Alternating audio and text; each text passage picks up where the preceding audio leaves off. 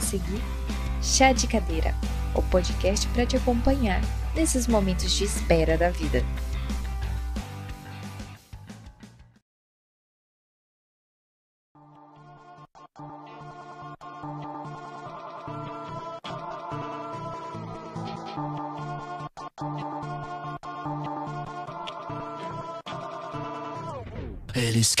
Alguém que vem de onde nós vem. Seja mais humilde, baixa a cabeça, nunca revide, finja que esqueceu a coisa toda. Querem que ele se eles querem que alguém que vem de onde nós vem. Seja mais humilde, baixa a cabeça, nunca revide, finja que esqueceu a coisa toda. Querem que ele se Nunca deu nada pra nós,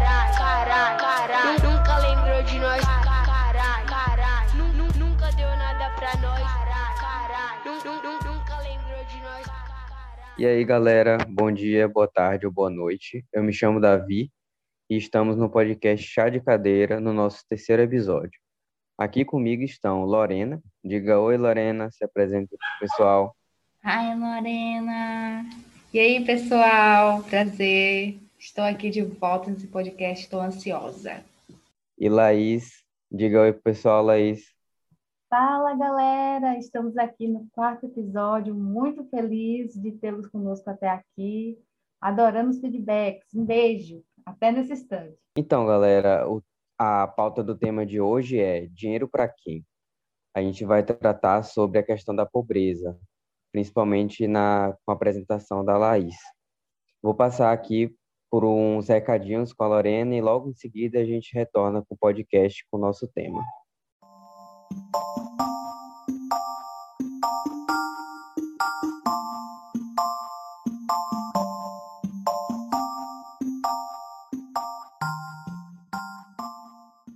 Aqui estamos na área dos recadinhos. Primeiramente, eu queria agradecer o feedback de vocês nas redes sociais. Tem sido muito legal e de muito crescimento para a gente. É, eu vou pedir para vocês, com muito carinho, que compartilhem com seus amigos, com seu avô, sua avó, sua tia, para que você quiser compartilhar, que vai ser daquela força para a gente e vai fazer com que o nosso podcast cresça bonitinho, que é um projeto que a gente faz do fundo do coração. Né? Para você ter contato com a gente, basta você acessar o nosso Instagram, é só escrever chá de cadeira é, que você vai encontrar, mas se você gosta mesmo do usuário, então é chá ponto de ponto cadeira ponto pode. Ou você também pode deixar sua sugestão, comentários e até uma sugestão de música, né? Que a gente vem pedindo muito para vocês, gente, deixem sugestões de música. É, para a gente pôr no final, você pode é, contactar o nosso e-mail que é chadecadeirapod.gmail.com. Gente, a gente está tentando criar o nosso site e brevemente estaremos divulgando. Então aguardem por novidades. Um beijo e gratiluz.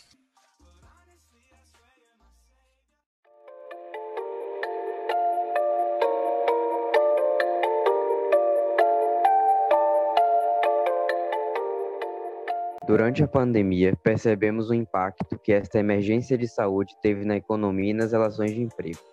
Se a situação do trabalhador já é ruim, imagina para os autônomos e desempregados que agora estão sem o auxílio emergencial.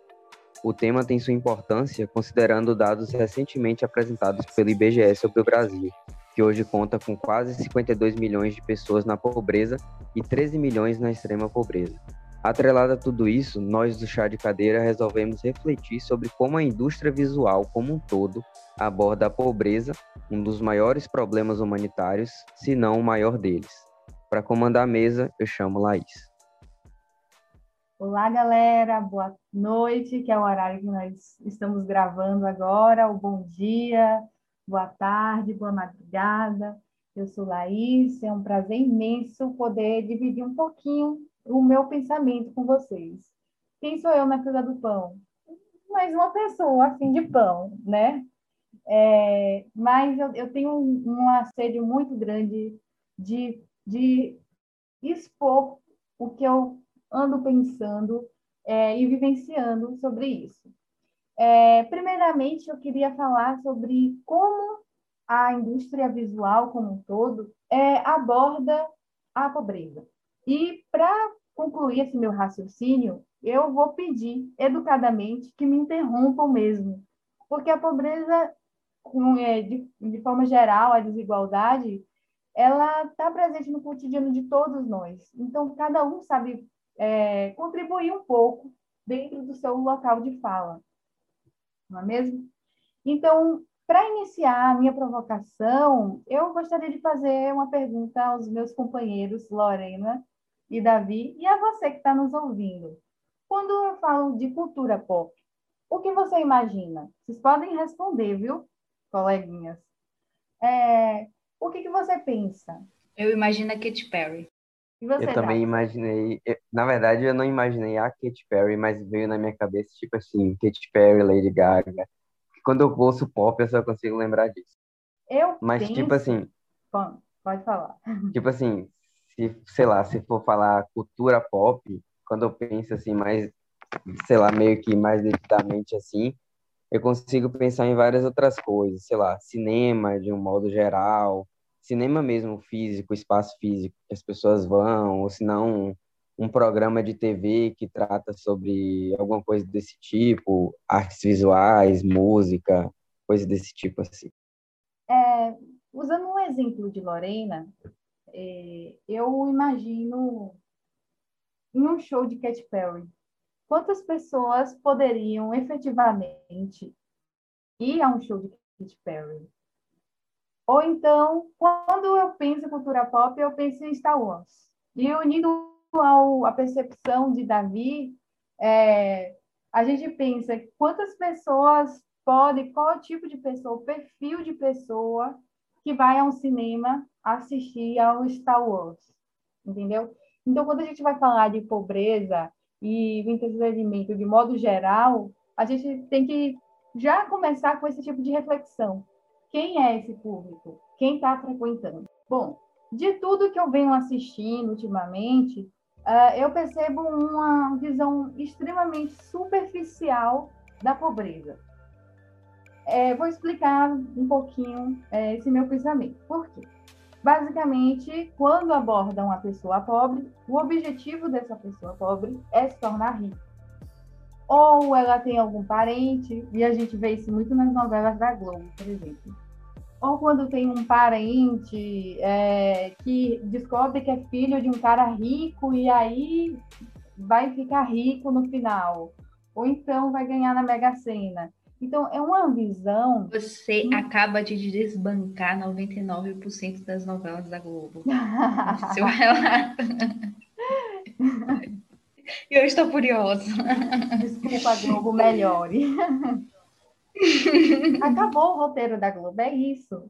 Você não vê um pensamento, e eu vou antecipar um pouquinho a minha conclusão, é, mas depois a gente vai desenvolvendo, mas a gente não vê um pensamento sustentável.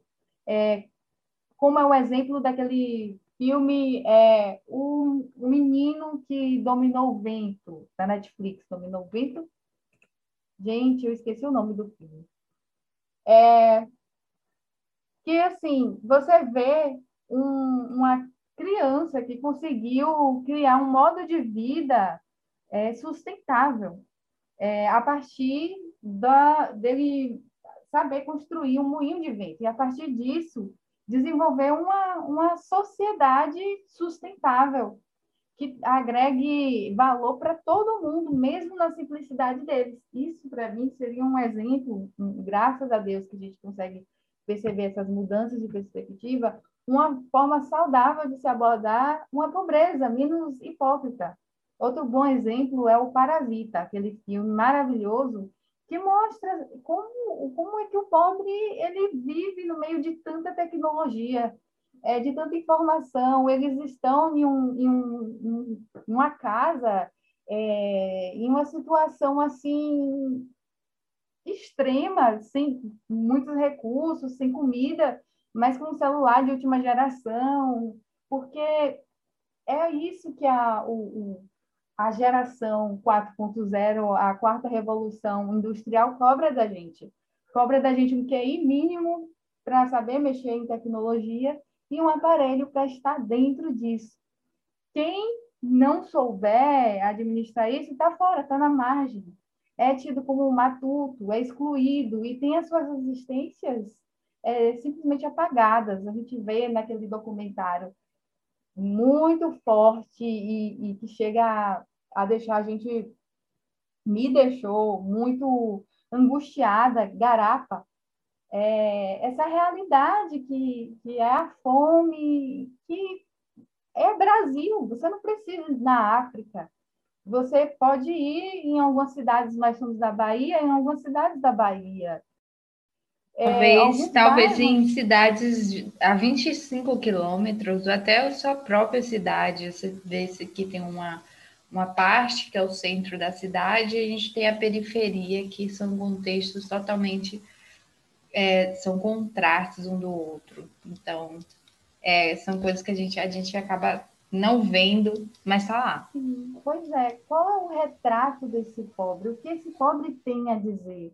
Será que o, o pobre ele quer mesmo ser rico? Porque tem essa questão. Ah, não, mas Laís, como assim pobre não quer ser rico? Tem gente que não quer simplesmente isso. E o que ele quer é ter uma vida com dignidade. Ele gosta da cultura dele. Ele não quer comer caviar, ele quer comer, ele quer poder ter um, um churrasco, ele quer poder viver com qualidade, qualidade de vida. E aí a gente pega coisas da cultura desse pobre e criminaliza. É, um grande exemplo disso foi o, o samba, tempos atrás, que era criminalizado porque era cultura de pobre, não era bolsa nova, entendeu?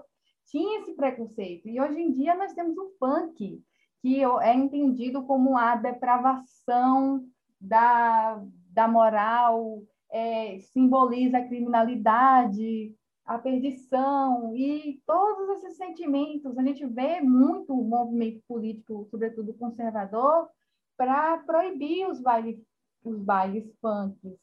É, é, é uma perseguição que a gente vê que, é, sobretudo, além de conservador, é classista.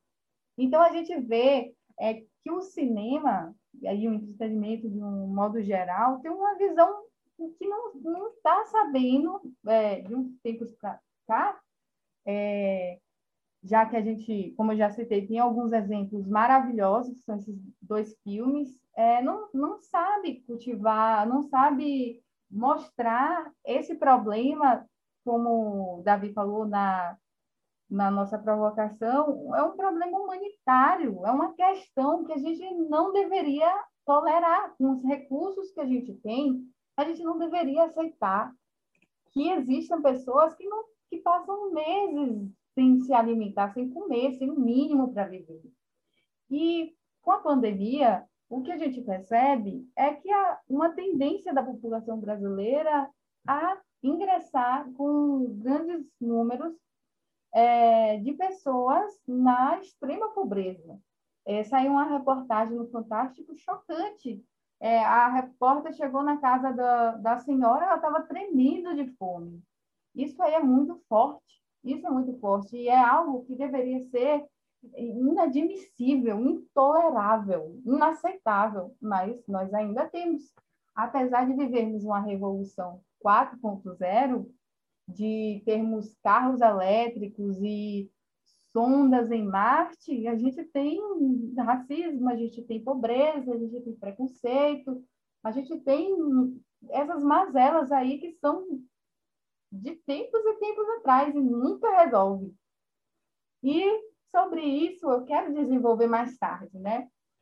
Então, para terminar mais o assunto da, da, do entretenimento, eu gostaria de citar aqui, que eu fiz uma, uma listinha sobre as obras que eu considero que, como o Davi fez no, podcast, no episódio passado, as obras que eu considero um desserviço da pobreza. E apesar de eu amar muito esse primeiro exemplo que eu vou dar, que é uma história de humor que eu gosto muito, mas uma delas, mas a gente percebe uma visão superficial, não tão crítica como deveria ser, que é o Chaves. Imagina, uma pessoa mora dentro de um barril, e isso é engraçado, mas como assim uma pessoa vive dentro de um barril, entendeu? E, e isso é normalizado.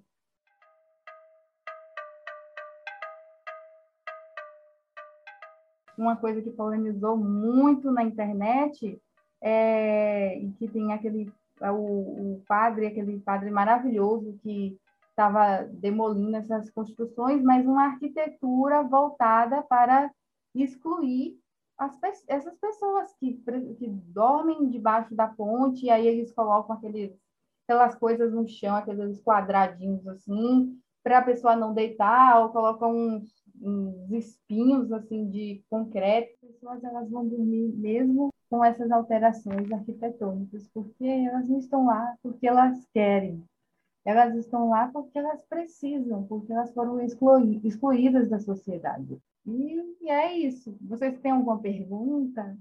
Porque tu falou da cultura pop, e aí eu falei da Katy Perry, mas eu queria é, que você trouxesse alguma coisa sobre essa cultura pop, porque entendi a, a, essa questão do que a mídia vem trazendo, mas quando a gente fala de cultura pop, a gente já usou esse termo isso em outros podcasts, né? Mas qual, o que, que tu acha sobre esse termo? Se existe algum consenso? Não tem consenso. É importante essa pergunta, é, mas assim, os especialistas de Frankfurt, é, eles sentaram para falar, hum, todo mundo sabe o que é cultura pop, todo mundo, todo mundo sabe é, tem, só não sabemos explicar. E aí esses, esses estudiosos eles tentaram é, estabelecer um conceito para isso, o que gerou muita polêmica. Então não existe um consenso. É, muito se fala sobre cultura de massa, muito se fala de uma padronização política é, da cultura das massas, é, mas às vezes é, cada conceito é, traz um ponto de vista de um movimento que é contemporâneo, um movimento que, que está acontecendo e que, como eu falei no início, e isso carrega muito a minha opinião, não é acessível a todos. Então, assim, essa cultura pop, até quando a cultura pop? E esse termo pop, que é importado do inglês, porque será que cultura pop e cultura popular são sinônimos? Fica a reflexão. A resposta e... é não. Eu também acho Fica a reflexão. Sim. Só um comentário Opa, de, de uma coisa que tu falou no instante, que foi a forma como, tipo, como não interpretar a pobreza, né? Em série, em cinemas e tal. E se você for ver, meio que tem tipo um, um modus operandi de quem faz, de quem interpreta dessa forma ruim, sabe?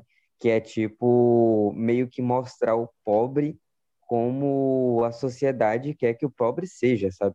Aquela Exato. pessoa que, que tipo assim, é humilde, mas tem um tem entre aspas um coração bom e não vai fazer nada de entre aspas errado, sabe? Aquele pobre que não rouba para se sustentar, é como é como a sociedade quer que o pobre seja. Isso é refletido em várias coisas, como por exemplo em Chaves. Chaves é exatamente isso, né? Se a gente for parar para ver detidamente. Você disse tudo, Dados, tudo, tudo, tudo.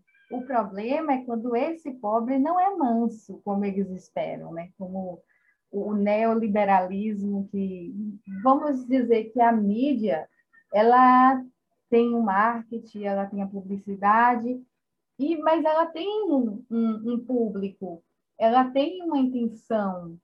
Então, assim, essa intenção cumpre muito uma, um imaginário, uma ideia neoliberal de consumo. Então, não é interessante ter um, um pobre revoltado, né? Não é interessante eu lembrar as pessoas que o MST existe. O bom o bom é pegar o pobre e falar que o legal é o pobre empreender. O pobre vender coxinha na frente do banco é empreendedorismo. E aí o pobre um dia vai ser rico se ele fizer isso. Esse quero... é o pobre que todo você mundo Você pode limpar seu nome, ou, é, você pode ser um milionário com um nome sujo. Basta você querer. Só depende de você. Lembra muito daquela vez que eu, o Lorena e Davi, a gente foi na Livraria Cultura e estava é, na exposição uns livros de economia e de finanças, vamos dizer assim. E aí tinha um livro com, sem mentira nenhuma, eu tenho duas testemunhas aqui, com os dizeres. É, fique, aprenda a aumentar o seu salário mínimo. Tinha umas pérolas dessas lá, viu? Era cada um que eu ficava assim, meu Deus do céu.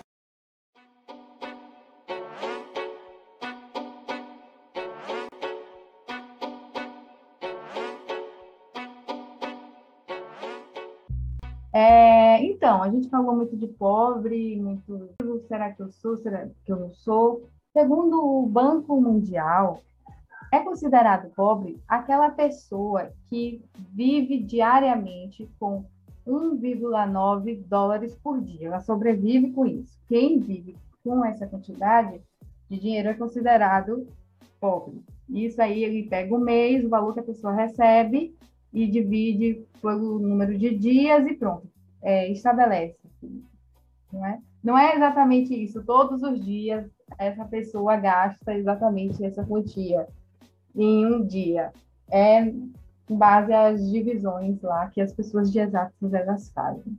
E sabemos que a nossa moeda ela é muito desvalorizada. Quer dizer, não, não era, mas atualmente está. Então, a gente tem que fazer uma conversão, porque 1,90 no Brasil pode representar 10,80 centavos, R$ 10,80 por dia. Então, assim, é considerado pobre no Brasil, considerado extremamente pobre, na verdade, aquela pessoa que vive com 10,80 centavos por dia, R$ 10,80 por dia, enfim. É, e o Banco Mundial considera que é pobre no Brasil, é considerado uma pessoa pobre aquela pessoa que recebe ao mês 457 reais. Vou fazer uma pergunta aos meus queridos colegas. É, qual o valor mesmo do auxílio emergencial que vai começar a ser pago? Bom, mais ou menos 250 reais. 250 reais. Agora você pega 250 reais, que é um, um, isso que um autônomo um desempregado vai receber por mês e divide por 3. Ou por 30, desculpa, gente, eu sou de humanos, eu estou me esforçando, estudei muito a matemática para estar aqui. Mas divide reais e 30 centavos. Exatamente. O Banco Mundial considera que é considerado extremamente pobre uma pessoa que sobrevive diariamente com R$ 10,80. Qual é a tendência da população brasileira? Virar extremamente pobre.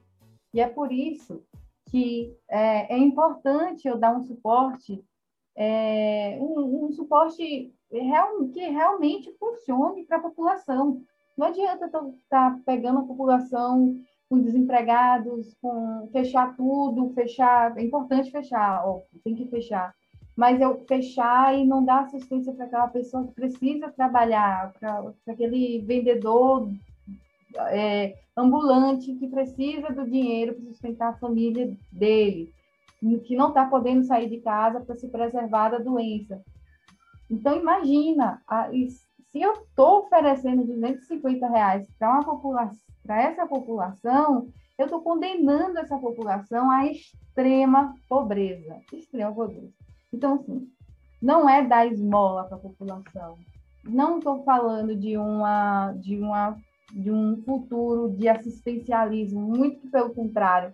Eu tenho uma visão de sustentabilidade, eu acredito no desenvolvimento dessas, dessa, desses estados, dessas regiões, que você pode empregar, você pode é, ver qual é o mercado, pronto, tem plantação de abacaxi aqui, vamos investir nisso, vamos incluir a população nisso, vamos gerar emprego. Como foi visto no filme do menino que dominou o vento. Gente, eu não estou lembrando o nome do filme. É porque eu sou assim, sou oficiando, esqueço as coisas.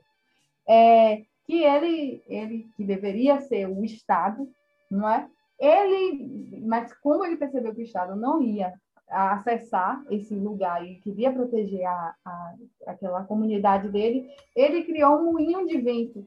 E a partir disso, ele conseguiu que transpor a água e, e acabou criando renda. E é, é isso que eu acredito. Porém, isso seria funcionaria em condições reais de temperatura e pressão e não em uma sociedade em plena pandemia. Eu tenho que dar o auxílio necessário para essas pessoas, porque senão eu vou estar condenando a minha população à extrema pobreza, não vai adiantar nada estar oferecendo uns míseros 250 reais por mês. E você não está fornecendo também aquela preocupação, né, aquele, aquela responsabilidade em relação à pandemia, porque você, essas pessoas vão arrumar maneiras de complementar a renda, e isso faz com que elas quebrem a quarentena, vão lá se arriscar, vão voltar lá em semáforos, é, vendendo suas coisas para justamente não passar necessidade, porque né, eles vão tentar sobreviver, e aí a gente vai ter o aumento da criminalidade também, que tem muita relação também com os níveis baixos né, com, as, com a pobreza, extrema pobreza por aí. Então, é, é, é uma questão de você assegurar a população de que, olha, se vocês ficarem em casa, vocês não vão ficar desamparados, o governo tem um compromisso com vocês. Acho que é mais questão de responsabilidade com povo, até porque as contas estão sendo aí, ó, aparecendo todos os dias, conta de água, luz, telefone, imposto, quando você compra um arroz, e etc, etc. As pessoas continuam pagando conta. Por que que né, o governo não tem responsabilidade, não, não traz esse retorno para a população?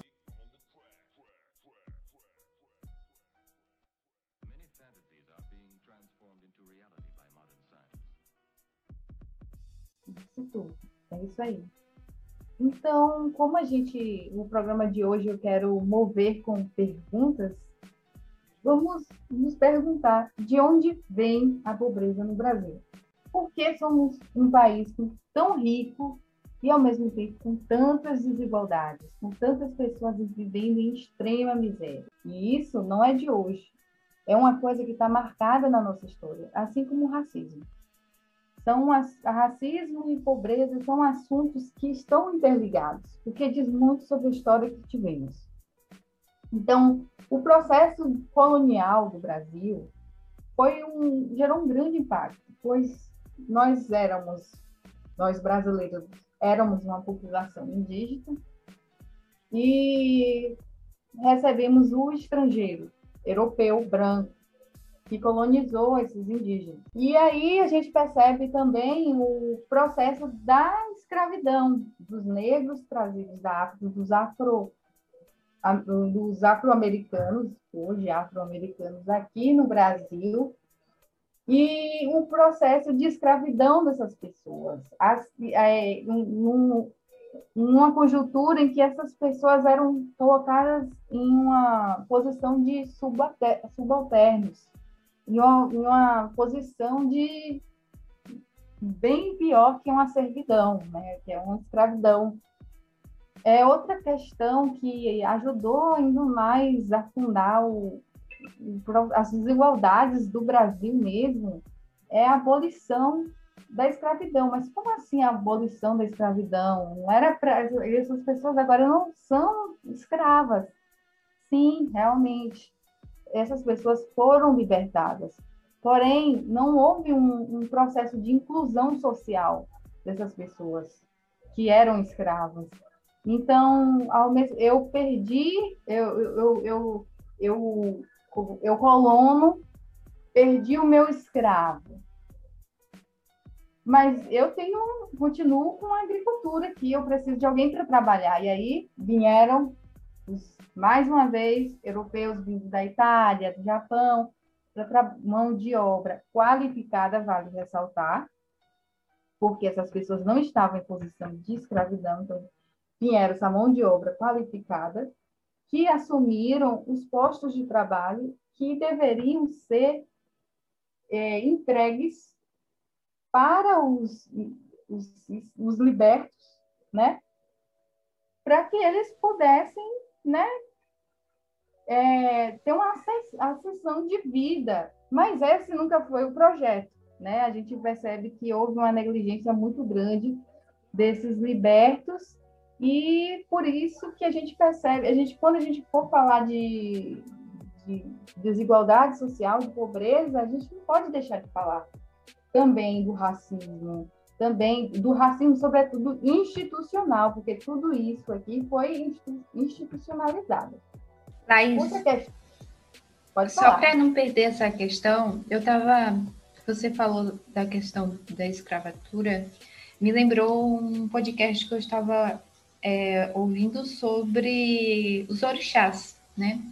Que é, a, com, é, essas pessoas ficaram totalmente né, soltas, não existiam políticas públicas para os escravos, né? Ou seja, elas não trabalhavam, não tinha serviço. Muitos tinham que é, voltavam para os seus senhores para trabalhar porque estavam é, tão perdidas sem, sem, sem ser assistidas. Mas é, eu acho que as mulheres da cidade é o nome do livro que foi citado falaram sobre é, a casa, né, que, que o terreiro, que foi um, um ambiente de muito acolhimento essas pessoas, dessas pessoas. Então, várias mulheres, elas que tinham, é, elas conseguiam trabalho com maior facilidade, né, porque iam trabalhar nas casas, e até hoje a gente vê, né, a maioria das mulheres negras trabalhando serviço doméstico, até hoje a gente vê isso. E isso era muito forte, muito presente naquela época. As mulheres negras fazendo serviço, muitas mulheres negras vendendo seu corpo, e elas levavam de, o, é, todo esse dinheiro, essa monetização, é, para essas essa casa, esse terreiro, para justamente sustentar todas aquelas pessoas pobres que não tinham, que estavam lá por uma necessidade, estavam perdidos. Então,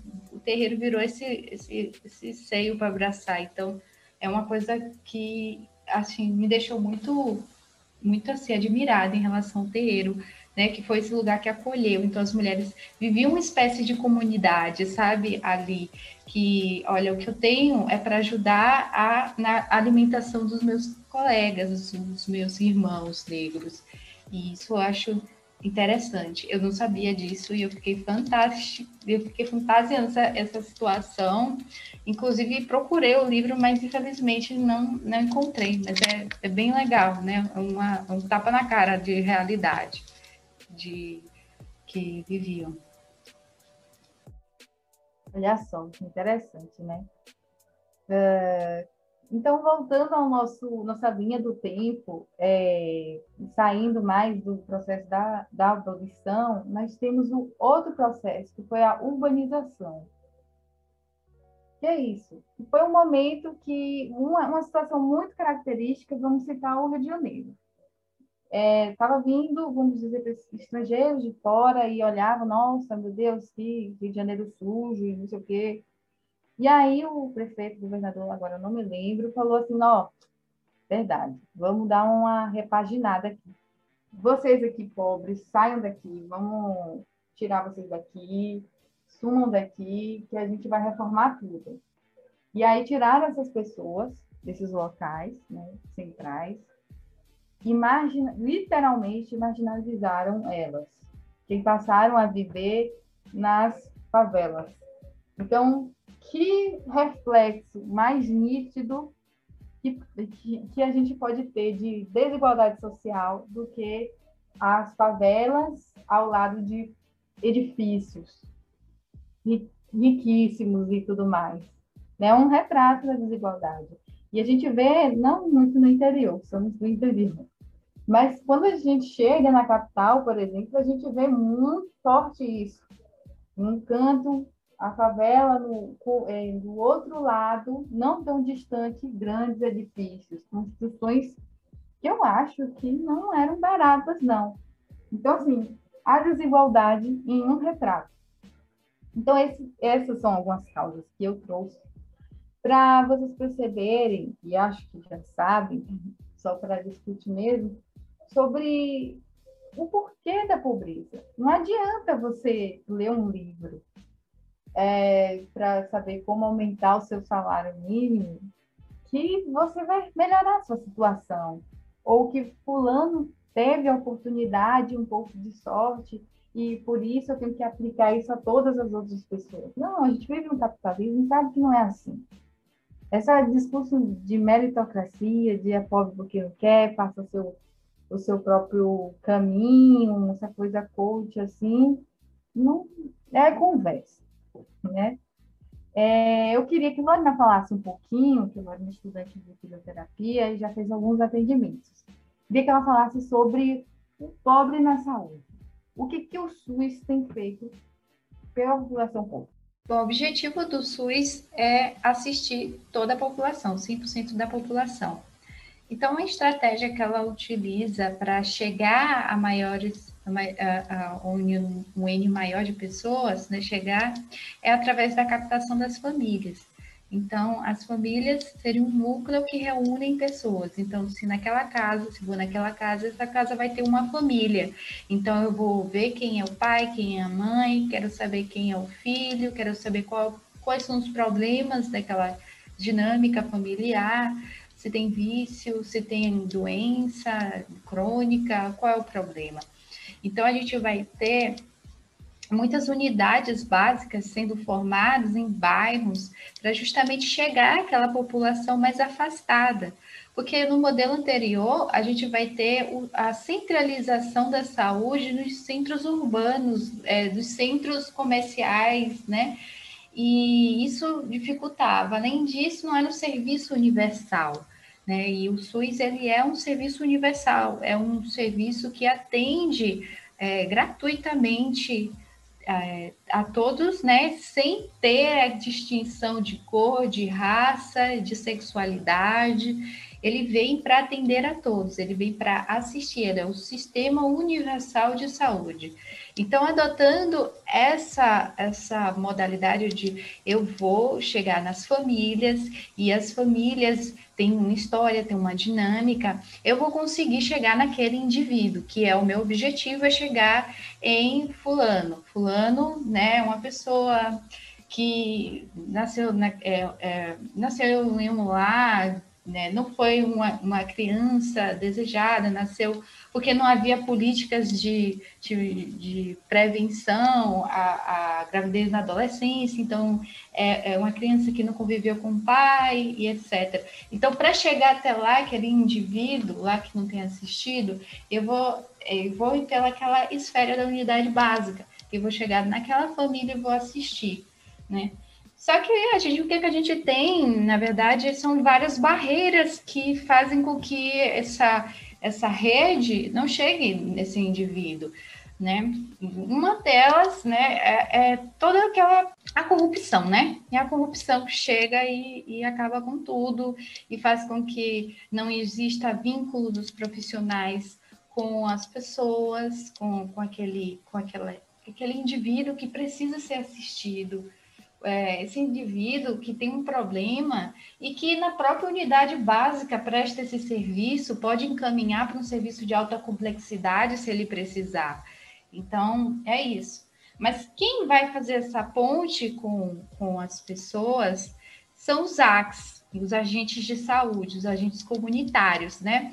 Eles vão chegar na casa, vão conversar, vão ver quais são as demandas, vão ver qual é a situação. Porque quando a gente pensa em saúde, não mais a gente pensa na condição da, da doença, sabe? Ah, uma pessoa com síndrome gripal, ela vai espirrar, ela vai cochichar, ela vai tossir, ela vai ficar com febre, ela vai ficar com calafrios. Não, é muito mais que isso. Eu vou olhar para a condição.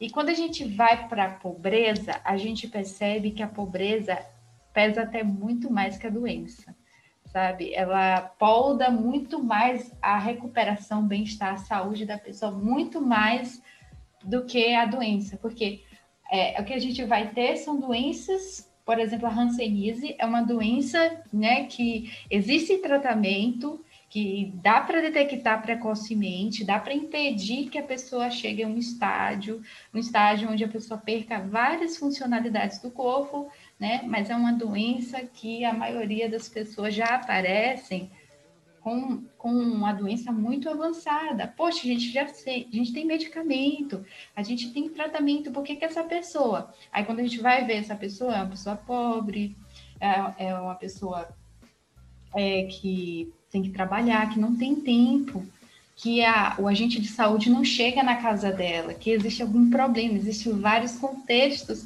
que fazem com que essa pessoa não esteja na unidade de saúde tratando. E além disso, ela vai infectando as outras pessoas.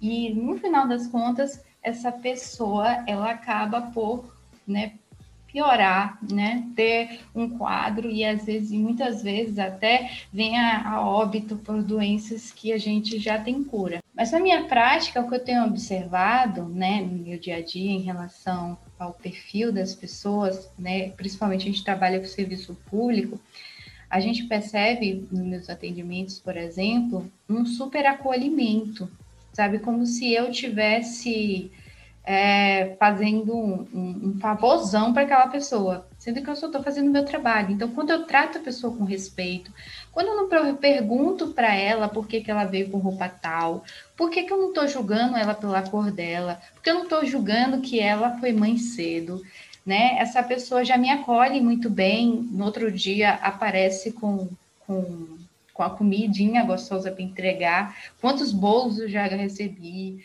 é, é, é, fruta, é, presentes mesmo, meia e tal. E na verdade foi porque justamente eu não fiquei olhando a condição dela de pobre, eu estava apenas fazendo o meu trabalho, me preocupando com né, resolver os problemas.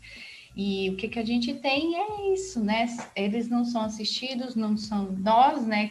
Na verdade, eu também estou inserido nesse, nesse nessa realidade também. É, e, e, é isso, é uma situação né, que a gente tem presenciado nos serviços de saúde. É, é impossível a gente falar da pobreza e não falar também da propriedade. E é interessante a gente entender o histórico da propriedade privada é, no Brasil. E não é porque você estuda de direito, não. É importante, fala muito da gente. É, até porque o direito ele é construído da sociedade, da mentalidade daquela sociedade. Então, assim, é importante a gente ter um, um direito também flexível para acompanhar as mudanças da sociedade. Até porque, um tempo atrás, a gente tinha um Código Civil de 1916. Esse foi o nosso primeiro Código Civil. O nosso segundo código foi de 2000. Agora imagine, não é? Quanto tempo a gente passou vigorando um Código Civil de 1919? Então, qual é a característica desse código? Esse código, ele defendia o herdeiro, ele protegia o marido, né, a honra desse marido, desse homem, e ele protegia também o proprietário. Eu tinha minha terra e eu podia fazer o que eu quisesse. Se entrar um, um eu estava na minha propriedade, entendeu? Então, assim, a propriedade no Brasil é o direito mais protegido que nós temos. É, de um tempo para cá, e eu já vou explicar o, o porquê dessa mudança.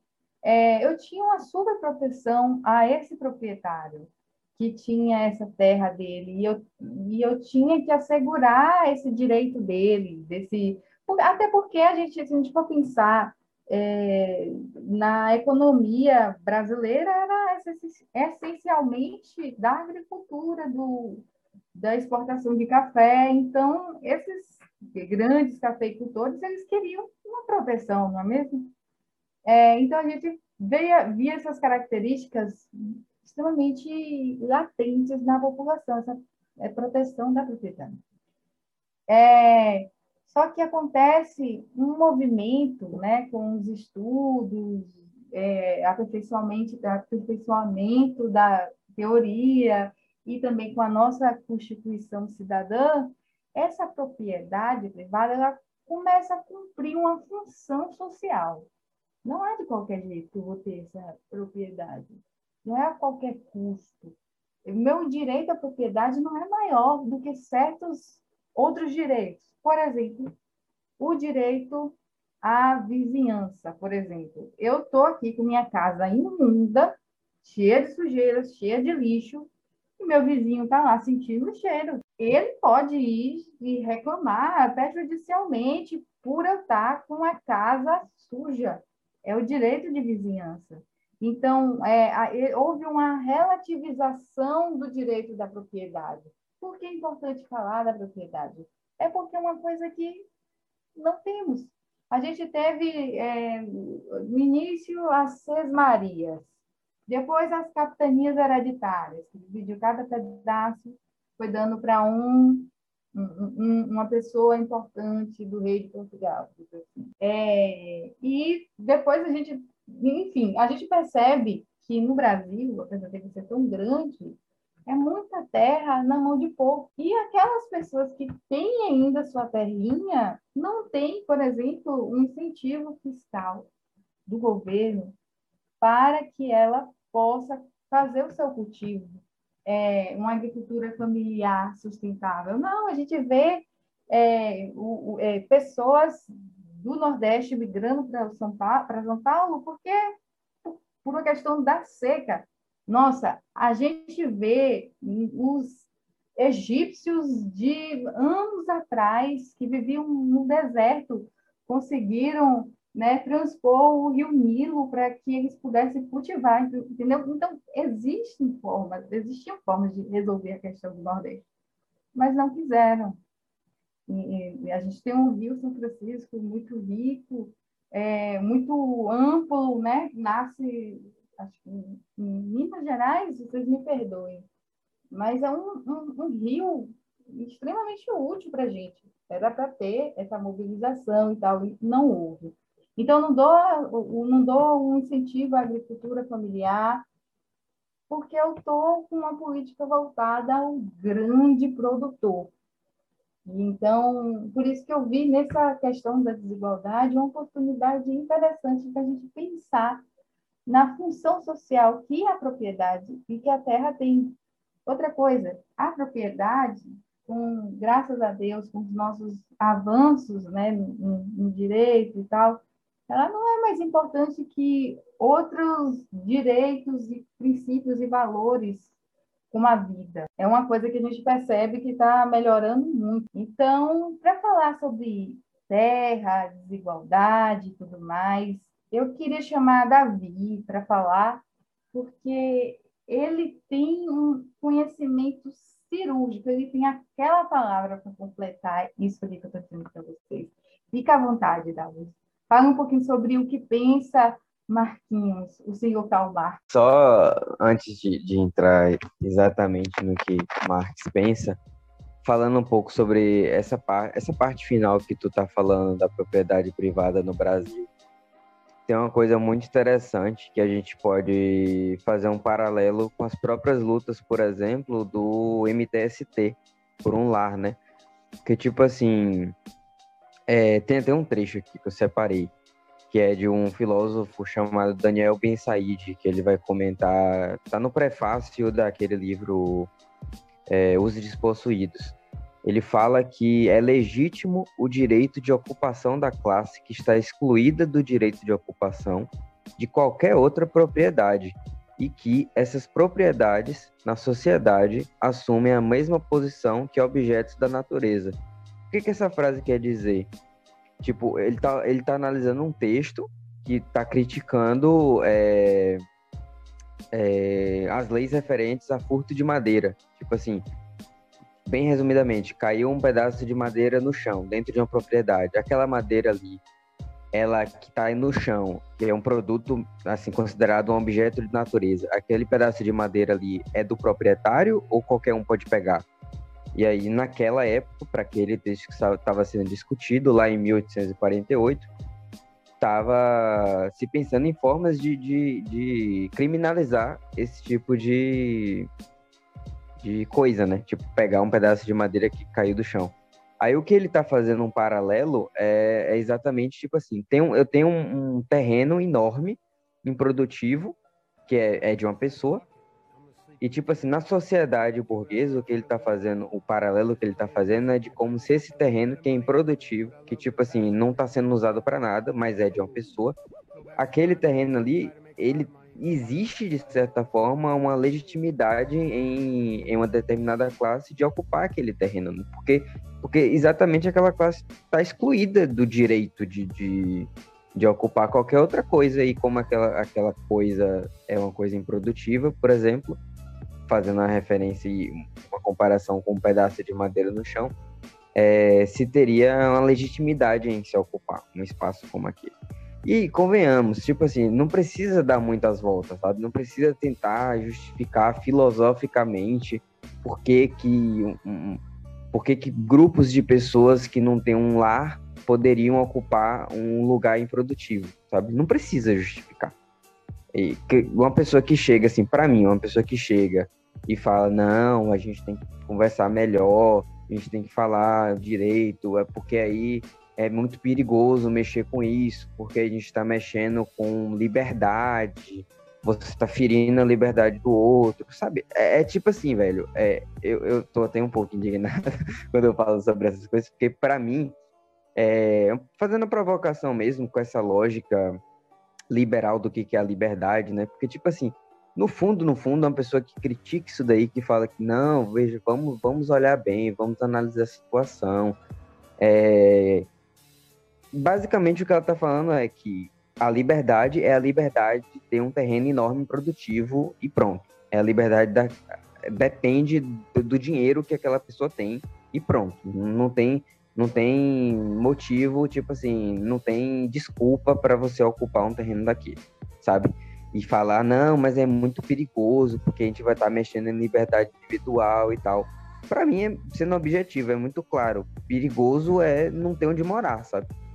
E, tipo assim, ao meu ponto de vista, o, o, o liberalismo, ele interpreta muito a propriedade como, como essa liberdade que traz autonomia, sabe? Que, tipo assim, vai limpar, limpar para trás aquele passado de vassalagem feudal, sabe? E aí, com, com a estruturação do, do próprio capitalismo, a, a, a propriedade ela passa a ser o direito de apropriação, sabe? dos meios de produzir, da terra do trabalhador, dos seus instrumentos de trabalho e até de si mesmo, porque agora o, a pessoa tem que vender a força dela, senão ela não se alimenta, senão ela não tem casa, senão ela não tem vida, sabe? Enfim, só falando um pouco sobre essa questão da propriedade privada. E falando um pouco sobre o pensamento de Marx, é uma coisa que eu estudo e tal, é, tipo assim, vou, vou, vou falar algumas citações dele e tentar de alguma forma resumir bem, bem rapidamente, fazer um paralelo com todas essas coisas que a gente conversou. Tipo assim, eu tô lendo agora as primeiras obras de Marx, né? Eu li as quatro primeiras dele. E é muito interessante você ver isso, porque você vê a gênese, né, do, do pensamento. Como é que qual foi o caminho que ele percorreu e é muito muito interessante ver isso tipo assim, na gênese dos pensamentos socialistas, antes de Marx e tal, o que está fundamentado é a crítica da noção de, de propriedade, né, de como que ela vai se desenvolvendo ao longo do capitalismo. E aí que tá, é, num determinado momento da vida, Marx ele passa a ter um interesse por questões entre aspas materiais, né, segundo ele.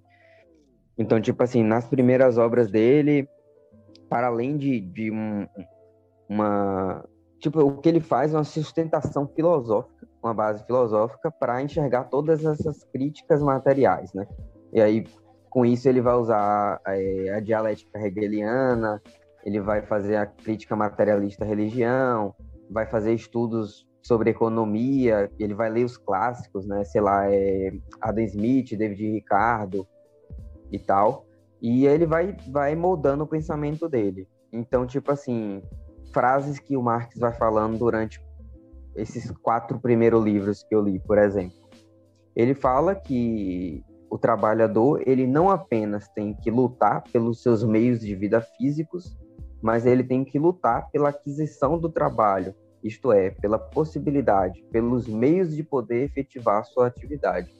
Então, tipo assim, se a gente for analisar meio que filosoficamente assim, ou abstrair um pouco, no capitalismo a, a pessoa, a pessoa que, que, que não tem a força, que tem que, que tem que vender obrigatoriamente a força dele, que tem que obrigatoriamente trabalhar para alguém e não trabalhar para si próprio e fazer com que outras pessoas trabalhem para ele, é, ela, ela, ela, ela passa por, um, por uma determinada situação, diferentemente de tempos mais antigos, de que ele tem que fazer isso, sabe? É obrigatório, ele tem que viver dessa forma.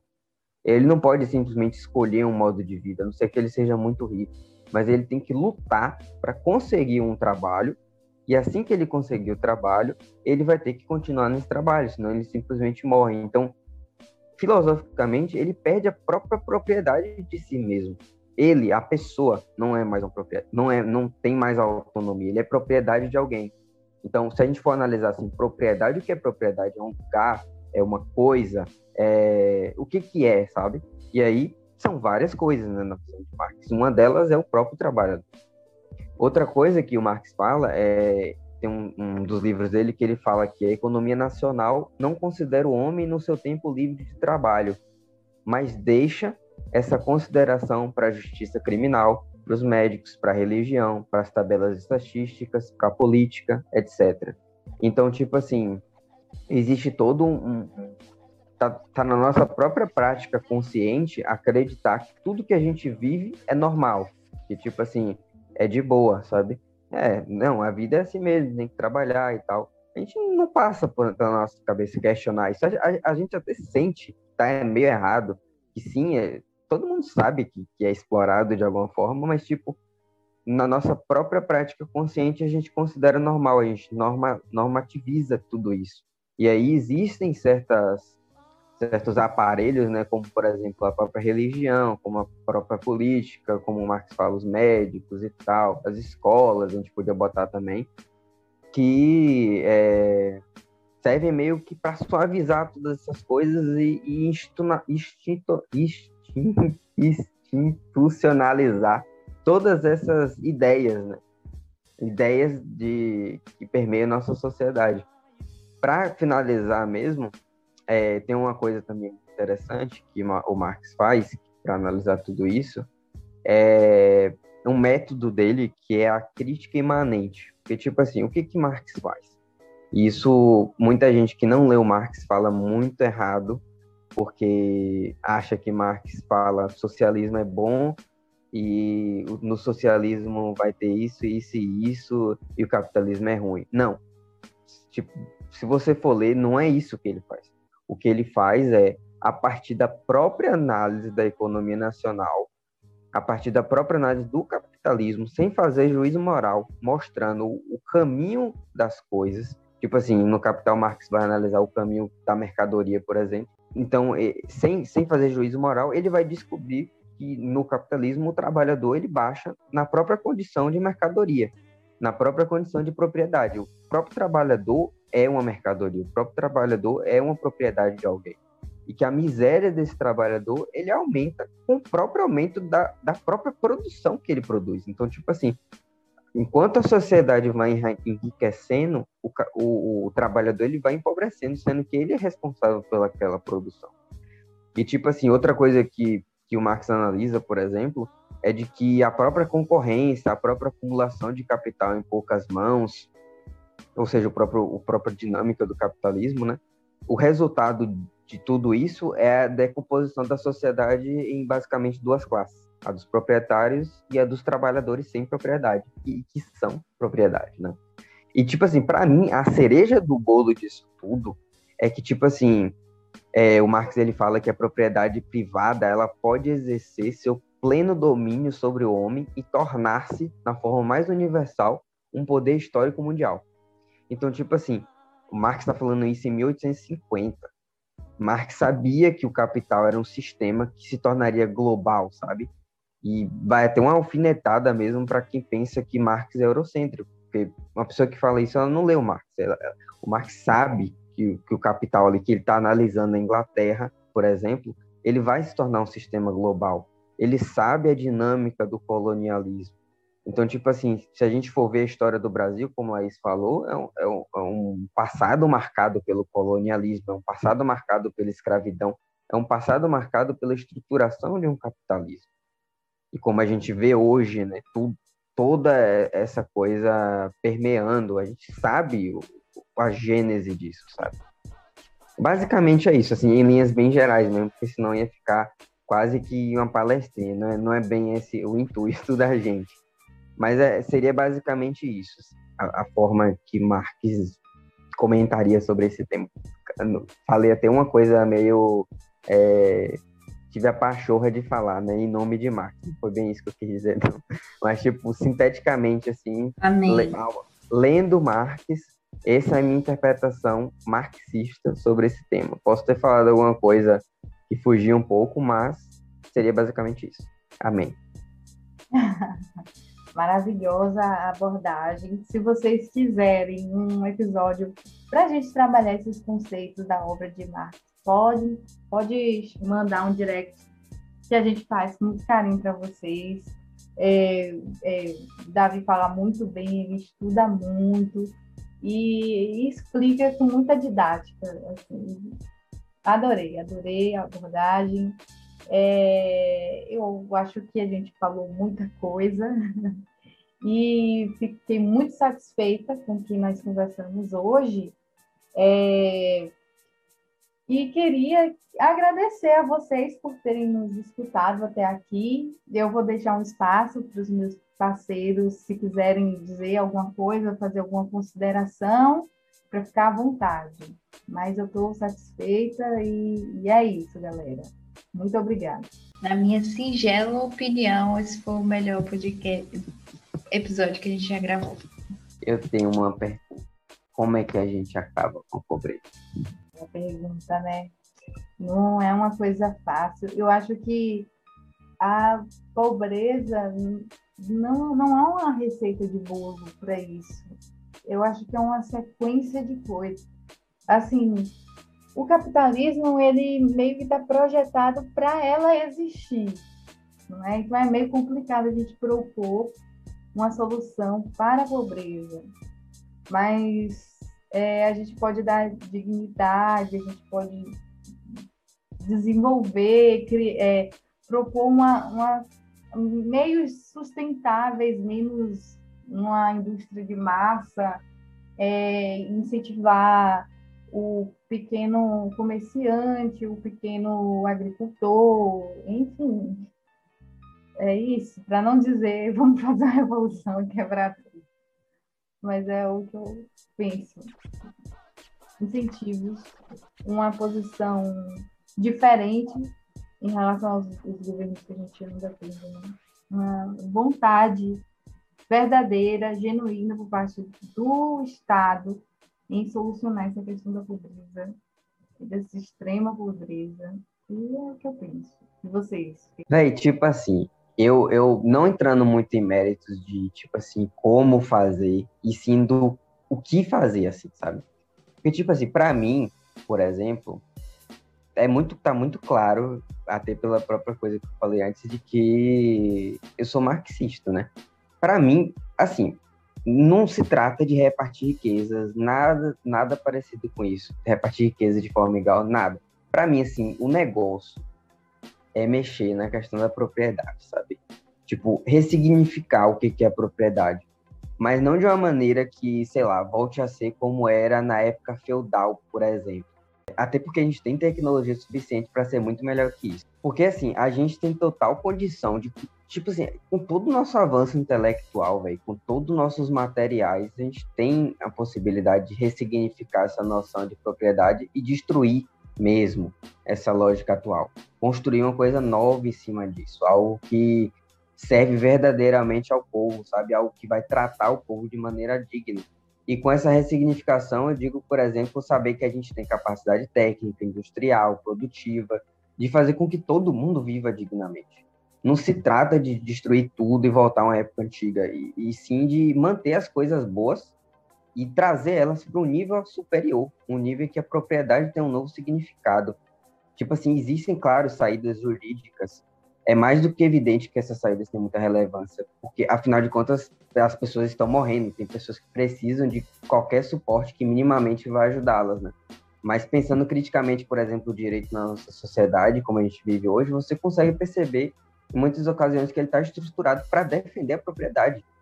E com isso eu digo propriedade no sentido de propriedade dos meios de produção, do capital em si, É propriedade sobre falar. o próprio trabalhador, tipo de essa propriedade que estrutura toda, toda a própria reprodução da vida e que sustenta e legitima a condição de mercadoria do trabalhador, sabe? Então, para mim, a, o futuro, a, o nosso horizonte tem que ser resigni- resignificar o que é propriedade, fazer com que a justiça, o, o novo direito do futuro, seja aliado para a causa dos povos oprimidos, né? Então é isso, galera. Muito obrigada. Um beijão e até a próxima. Fique conosco. Um beijo. Beijo!